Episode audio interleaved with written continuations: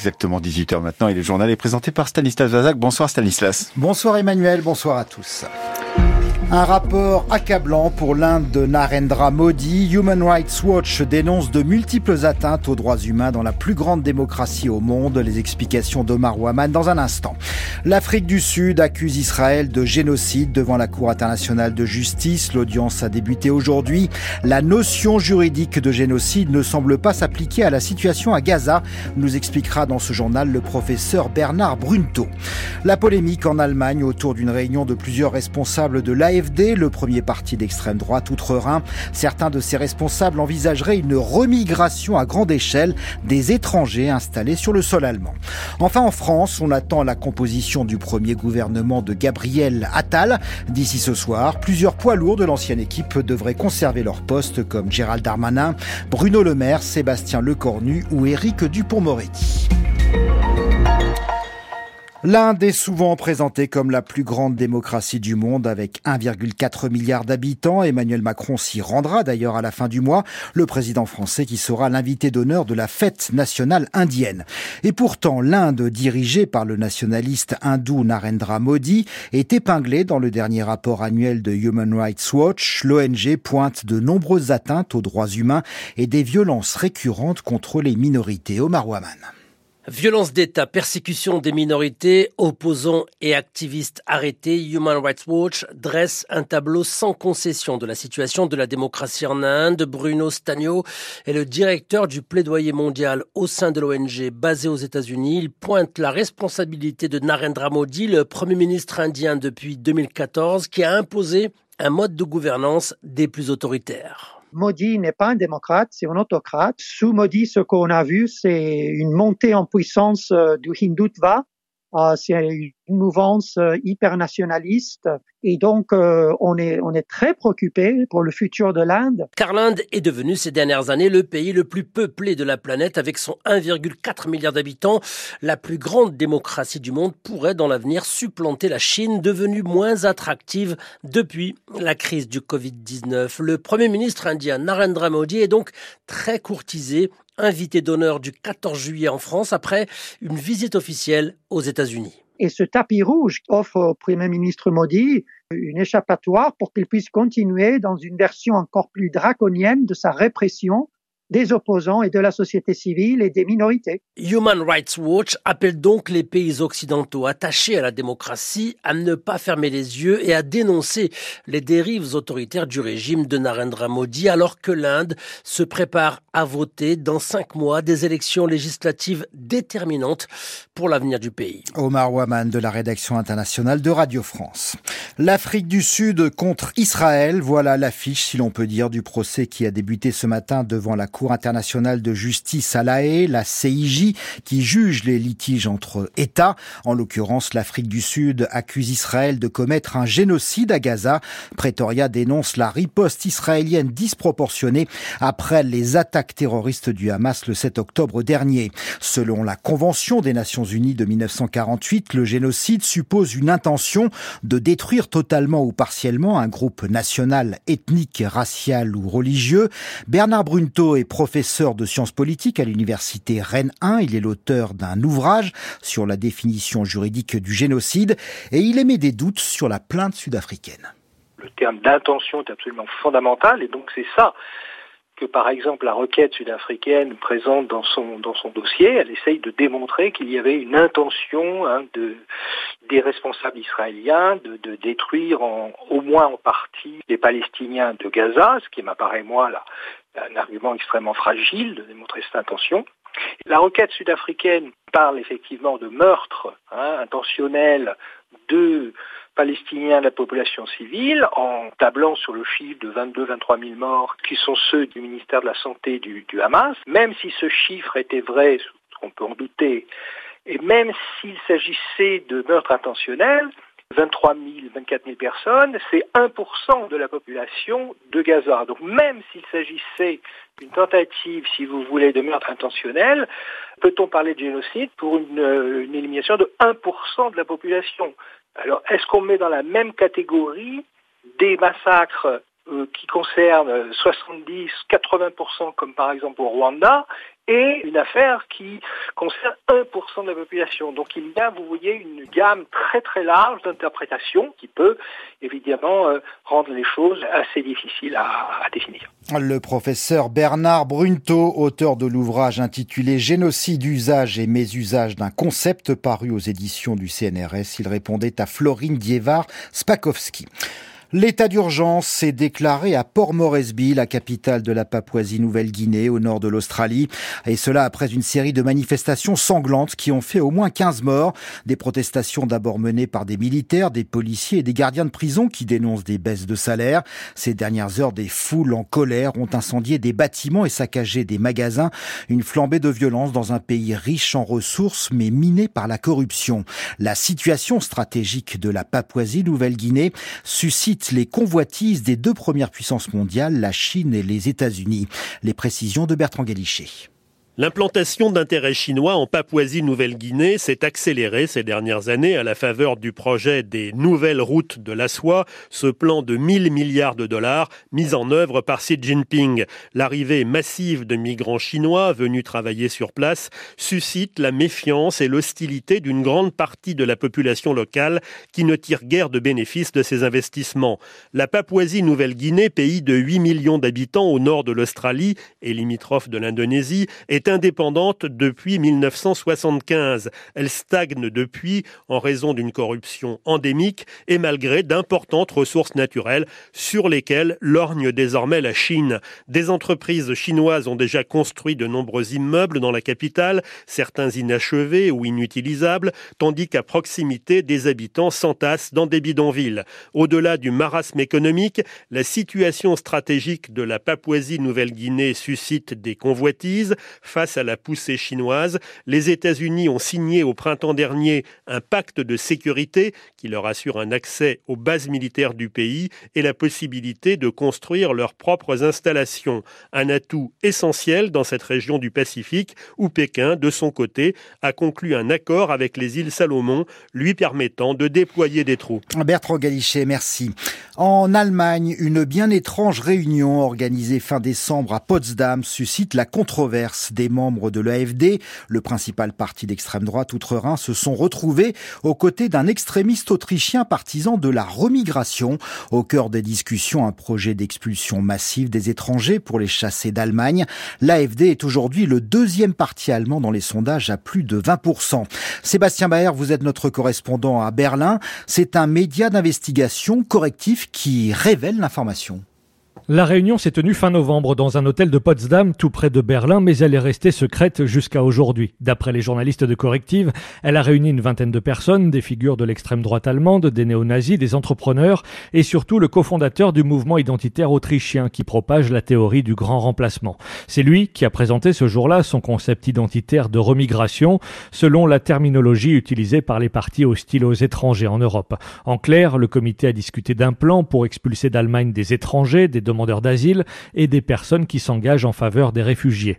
Deux millions de personnes jugées indésirables et dont les participants à la réunion imaginaient se débarrasser en les envoyant en Afrique du Nord. Pas plus de précisions sur les modalités pratiques de ce plan, mais sa seule évocation sème le trouble ici en Allemagne. Très embarrassé, l'extrême droite reconnaît que plusieurs de ses membres ont participé à la rencontre, mais conteste fermement toute volonté de chasser les étrangers. Certes, un proche de la vice-présidente de l'AFD était présent, mais il ignorait le contenu des discussions affirme le parti. L'AFD, qui a le vent en poupe dans les sondages, vient d'être placée sous surveillance renforcée par l'Office fédéral de protection de la Constitution dans trois régions de l'ex-Allemagne de l'Est. Sébastien Baer, correspondant de France Culture en Allemagne. L'autorisation sous condition de bénir des couples homosexuels n'en finit pas de diviser l'Église catholique. Les évêques africains viennent de prendre une position commune. Ils la détaillent dans un communiqué publié aujourd'hui. Et leur réponse est claire et nette, c'est non. La correspondance à Rome de Bruno Duvic. C'est un énorme revers pour le pape François. Les évêques africains lui réaffirment leur indéfectible attachement, mais le titre de leur communiqué est on ne peut plus clair. Pas de bénédiction aux couples homosexuels dans les églises d'Afrique. elles ne pourront pas se faire sans s'exposer à des scandales, écrivent-ils, même si chaque évêque reste libre dans son diocèse. Ils mettent en avant deux raisons, l'enseignement de la Bible et de l'Église, qui juge les unions homosexuelles contraires à la volonté de Dieu, et le contexte culturel sur le continent où ces unions sont considérées comme intrinsèquement mauvaises. Ce texte signé par le très influent cardinal archevêque de Kinshasa a reçu l'accord du pape, est-il précisé. Autrement dit, François a été prévenu de cette bombe lancée depuis un continent qui représente près d'un catholique sur cinq dans le monde. Je vous le disais dans les titres de ce journal, on attend d'ici ce soir la composition du nouveau gouvernement de Gabriel Attal. L'annonce doit être faite sur le perron de l'Elysée par le secrétaire général de la présidence Alexis Collère. Selon l'agence France Presse, plusieurs ministres devraient conserver leur poste. Bruno Le Maire à l'économie, Gérald Darmanin à l'intérieur, Sébastien Lecornu aux armées et Éric Dupont-Moretti à la justice. Toujours selon l'AFP, Prisca Thévenot, secrétaire d'État à la jeunesse, se remplacerait Olivier Véran comme porte-parole du gouvernement. Gabriel Attal, le nouveau Premier ministre qui devra faire face à la colère d'une partie du monde associatif. La FAS, la Fédération des acteurs de la solidarité, n'a toujours pas digéré la loi immigration votée en décembre. Dans une lettre à Gabriel Attal, elle exige des clarifications sur les mesures qui excluent les clandestins étrangers des dispositifs d'hébergement d'urgence. En attendant la réponse du Premier ministre, les 800 associations qui composent la FAS ne participeront pas aux réunions de travail avec le gouvernement et les autorités préfectorales. Pascal Brice est le président de la fédération. C'est douloureux. C'est une décision qui n'est pas habituelle. Notre fédération, nos associations sont euh, des partenaires de l'État, le reste. Euh, nous nous mettons en retrait dans l'attente que euh, le gouvernement apporte ces clarifications et en fonction de cela, nous allons définir les modalités de notre mobilisation qui a commencé et euh, pour laquelle nous sommes en consultation avec nos associations parce qu'il y a une colère très forte. Le choc de cette loi immigration qui va plonger encore plus des personnes étrangères dans la pauvreté très profond dans le monde associatif. Il y a aussi des déclarations qui s'accumulent, qui tendent à stigmatiser euh, les pauvres, des gens, des gens encore à la rue. Il y a vraiment quelque chose là qui relève d'une profonde inquiétude dans le monde associatif. Et nous avons maintenant besoin de clarification après ce choc, après cette bascule de la loi immigration, de manière à ce que nous ayons vraiment les moyens de l'action collective contre une pauvreté qui augmente dans le pays. Pascal Brice, président de la Fédération des acteurs de la solidarité, il répondait à Diane Berger. Au troisième jour de l'affaire Théo, la cour d'assises de Seine-Saint-Denis a terminé l'audition des responsables de l'IGPN, la police des polices. Trois policiers sont jugés pour violence volontaire. Le jeune Théo Louaka avait été grièvement blessé lors de son interpellation en 2017 à Aulnay-sous-Bois. Il souffre depuis d'une infirmité permanente. Pour le commissaire de l'IGPN qui a supervisé l'enquête administrative, il y a bien eu faute professionnelle et usage disproportionné de la force de la part des policiers. Florence Thurm suit le procès pour France Culture. Nous n'avons jamais eu à connaître de telles accusations portées contre les forces de l'ordre. Désormais en poste en Martinique, il dépose par visioconférence, commence par poser le cadre. Lentement, le commissaire découpe la scène, presque image par image, tel que ses services l'ont analysé. Regrette d'ailleurs de n'avoir pu réentendre Théodore Louaka dans un tel état, dit-il, que son cerveau a pu reconstruire les choses. Car si le caractère volontaire d'une sodomie est très vite écarté, aucun doute possible, précise-t-il, la blessure causée au jeune homme n'a pu être provoquée que par ce coup d'estoc, ce coup de matraque télescopique porté par le principal accusé qui explique avoir voulu dégager son collègue. Mais sur les images, poursuit le témoin, on ne voit pas Théo Louaka piétiner le policier ni lui asséner des coups de pied. L'enquête conclut donc à un usage disproportionné de la force par Marc-Antoine Castelin. C'est l'un des enjeux de ce procès pour la défense qui entend plaider l'acquittement. Pas d'usage illégitime de la force en revanche concernant son collègue Jérémy Dulin, mais l'IGPN retient bien une faute professionnelle pour avoir frappé le jeune homme une fois assis et menotté Idem encore pour Marc-Antoine Castelin. On trouvera sans doute que les conclusions de l'enquête sont sévères, poursuit-il. Il s'agit d'une interpellation difficile où les policiers ont perdu pied. Il faut arrêter avec l'image d'Épinal des gestes appris à l'école. Sur la voie publique, les policiers font ce qu'ils peuvent, mais en l'occurrence, il l'affirme à nouveau, rien ne justifiait ces gestes. Florence Thion depuis le tribunal de Bobigny. Le verdict est attendu le 19 janvier prochain où l'on reparle de la méga bassine de Sainte-Soline dans les Deux-Sèvres. Dix associations ont porté plainte à Niort pour destruction de l'habitat d'une espèce protégée. Les plaignants affirment notamment que la retenue d'eau menace l'outard de Canepetière qui perdrait 17 hectares de son habitat naturel. Parmi ces associations plaignantes, il y a la LPO, la Ligue de protection des oiseaux. Cédric Marteau en est le directeur général en charge de la protection de la nature. Parmi euh, les espèces menacées, on a des oiseaux, et notamment l'outarde canepetière, qui est une espèce euh, en grand danger euh, d'extinction et qui bénéficie aujourd'hui en France d'un plan national d'action. Il se trouve que dans le, sujet de, construction de bassines à, Sainte-Soline, il y a dans le périmètre de, cette construction des outardes, canepetières, qui s'y reproduisent, qui y vivent Aujourd'hui, l'inquiétude que les associations ont, c'est évidemment euh, voir euh, cet habitat encore un peu plus euh, disparaître. En fait, le manquement à la, réglementation, il est lié au fait que ces installations vont détruire l'habitat d'une espèce protégée il n'y a pas eu de demande de dérogation, hein, c'est une obligation par le Code de l'environnement, de destruction d'habitat d'espèces protégées. Et donc, il y aurait dû y avoir dans la procédure cette demande qui aurait été apprécié euh, évidemment euh, par euh, les instances qui sont proches du, ministère de, l'Environnement et notamment le Conseil national de protection de, la nature et qui aurait apprécié si ce projet était compatible avec toutes les mesures mises en place à l'échelle française, mais aussi à l'échelle européenne pour la préservation de cette espèce. Cédric Marteau de la LPO, il répondait à Véronique Roberotte. Le dossier de la rédaction est consacré ce soir au festival Paris des femmes qui s'est ouvert aujourd'hui dans la capitale. Jusqu'à samedi, des pièces courtes de neuf autrices seront jouées au théâtre de la Pépinière dans le 13e arrondissement. Parmi ces autrices, Colombe Schneck, Geoffrine Donadieu ou bien Allier Ataï. Ce festival avait été créé en 2012 par trois femmes de lettres et de théâtre, Michel Fitoussi, Véronique Olmy et Rothenberg. L'objectif, remédier à la sous-représentation féminine parmi les dramaturges. C'est un reportage signé Hélène Combis. La création du festival Paris des femmes avait un but, attirer l'attention sur le peu de place accordée aux femmes dans l'écriture dramatique.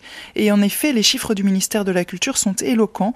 Parmi les spectacles programmés en 2023, un sur trois seulement a été écrit par une femme, et un peu moins encore pour les scènes nationales.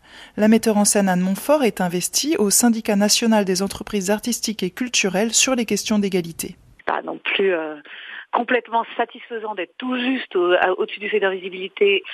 Et les femmes autrices sont payées 38% moins que les auteurs. Donc la visibilité ne résout pas tout. Là, je vais parler pour euh, la mise en scène, mais parfois la question peut se recouper puisqu'on sait qu'il y a beaucoup euh, d'auteurs metteurs en scène ou d'autrices metteuses en scène. La différence des moyens est encore extrêmement édifiante. Ça ne concerne pas directement les autrices, mais ça les concerne au sens où statistiquement, il peut y avoir un peu plus de femmes metteuses en scène qui peuvent avoir une sensibilité au fait de monter une autrice. À la direction des théâtres, notamment des centres dramatiques, on est sur le papier à quasiment 45%, si ce n'est que, si on regarde les budgets, on est à un tiers de tiers.